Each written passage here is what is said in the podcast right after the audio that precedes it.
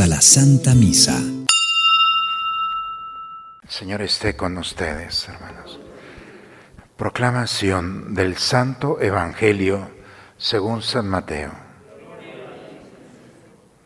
En aquel tiempo Jesús dijo a los sumos sacerdotes y a los ancianos del pueblo esta parábola. Había una vez un propietario que plantó un viñedo lo rodeó con su cerca, cavó un lugar en él, construyó una torre para el vigilante y luego lo alquiló a unos viñadores y se fue de viaje. Llegado el tiempo de la vendimia, envió a sus criados para pedir su parte de los frutos a los viñadores. Pero estos se apoderaron de los criados. Golpearon a uno, mataron a otro y a otro más lo apedrearon.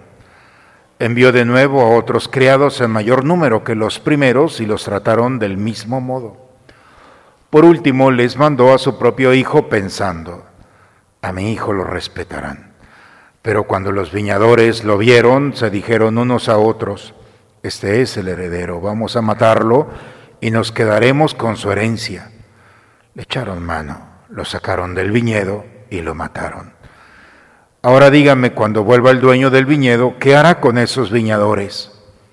Ellos le respondieron, dará muerte terrible a esos desalmados y arrendará el viñedo a otros viñadores que le entreguen los frutos a su tiempo. Entonces Jesús les dijo, ¿no han leído nunca en la escritura la piedra que desecharon los constructores? Es ahora la piedra angular. Esto es obra del Señor y es un prodigio admirable.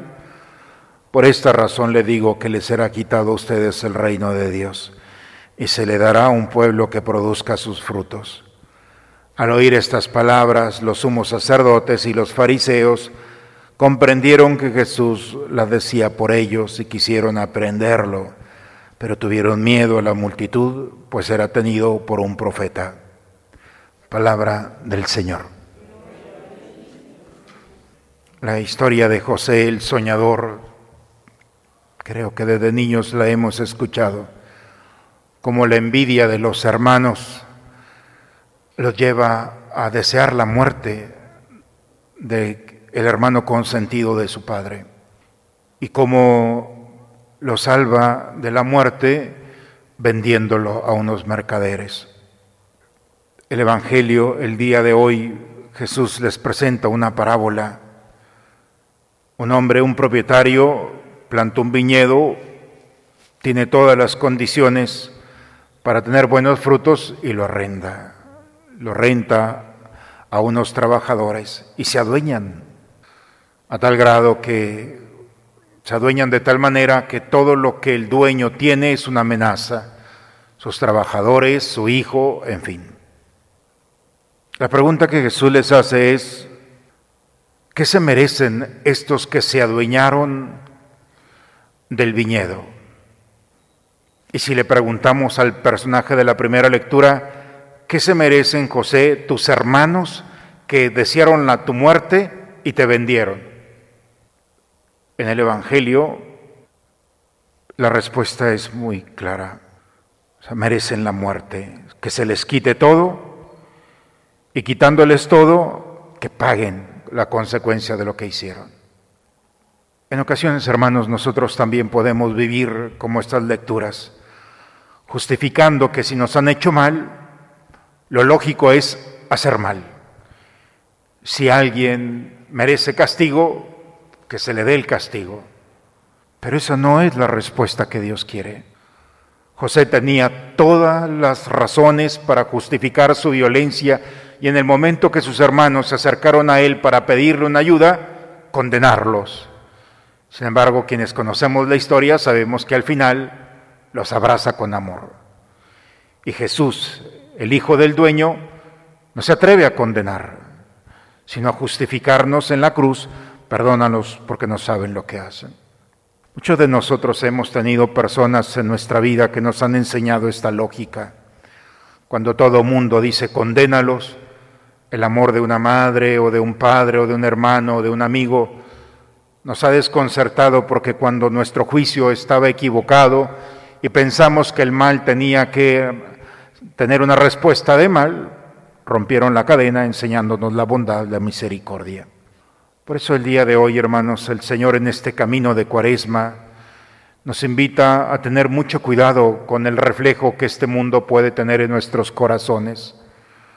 La bondad que Dios ha puesto en nosotros tiene que sobreponerse a nuestros juicios, a nuestro sentir y pensar.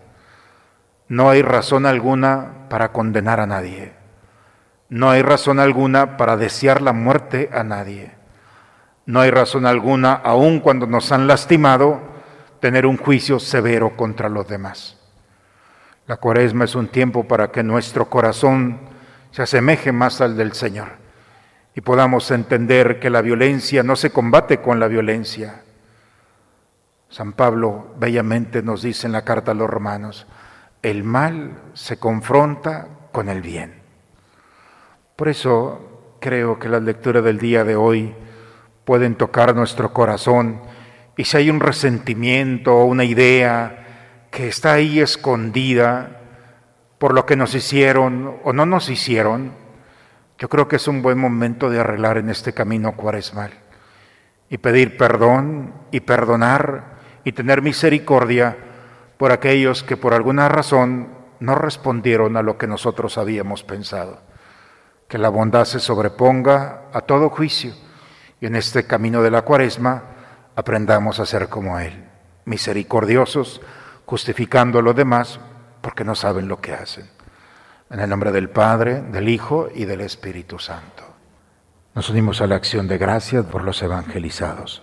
Señor, da la vida eterna a nuestros seres amados que has llamado a tu presencia.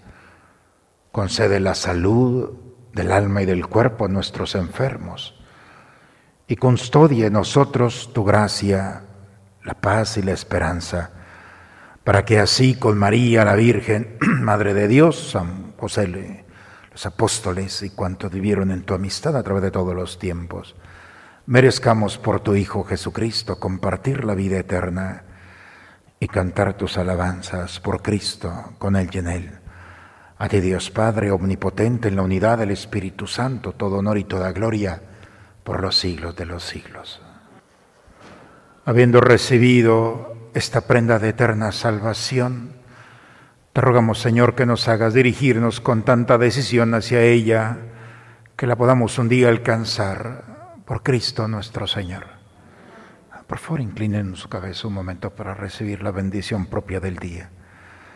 Concede a estos hijos tuyos, Señor, salud del alma y cuerpo, para que, dedicado a las buenas obras, merezcamos el amparo de tu protección.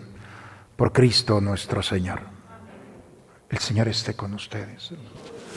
La bendición de Dios Todopoderoso, Padre, Hijo y Espíritu Santo, descienda sobre ustedes, sobre sus familias y permanezca siempre.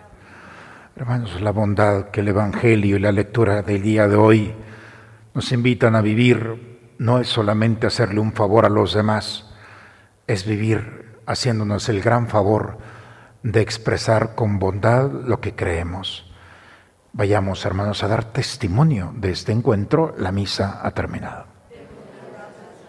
Dios te salve María.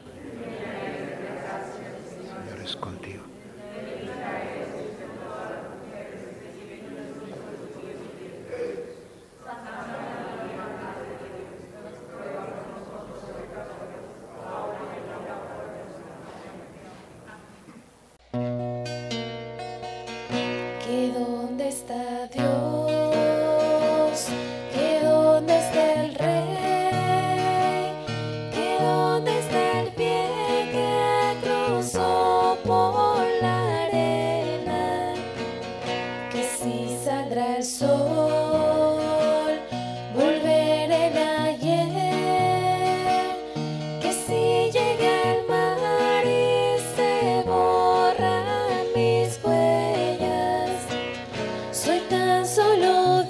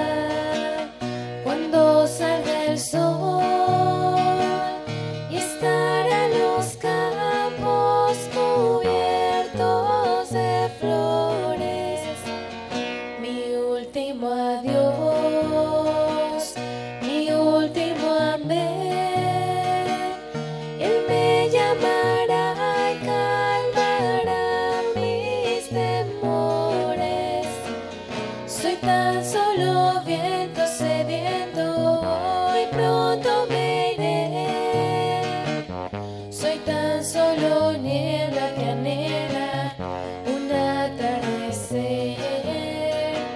Soy tan solo viento sediento y pronto me iré. Soy tan solo niebla que anhela un atardecer. Él ahí estará cuando salga el sol.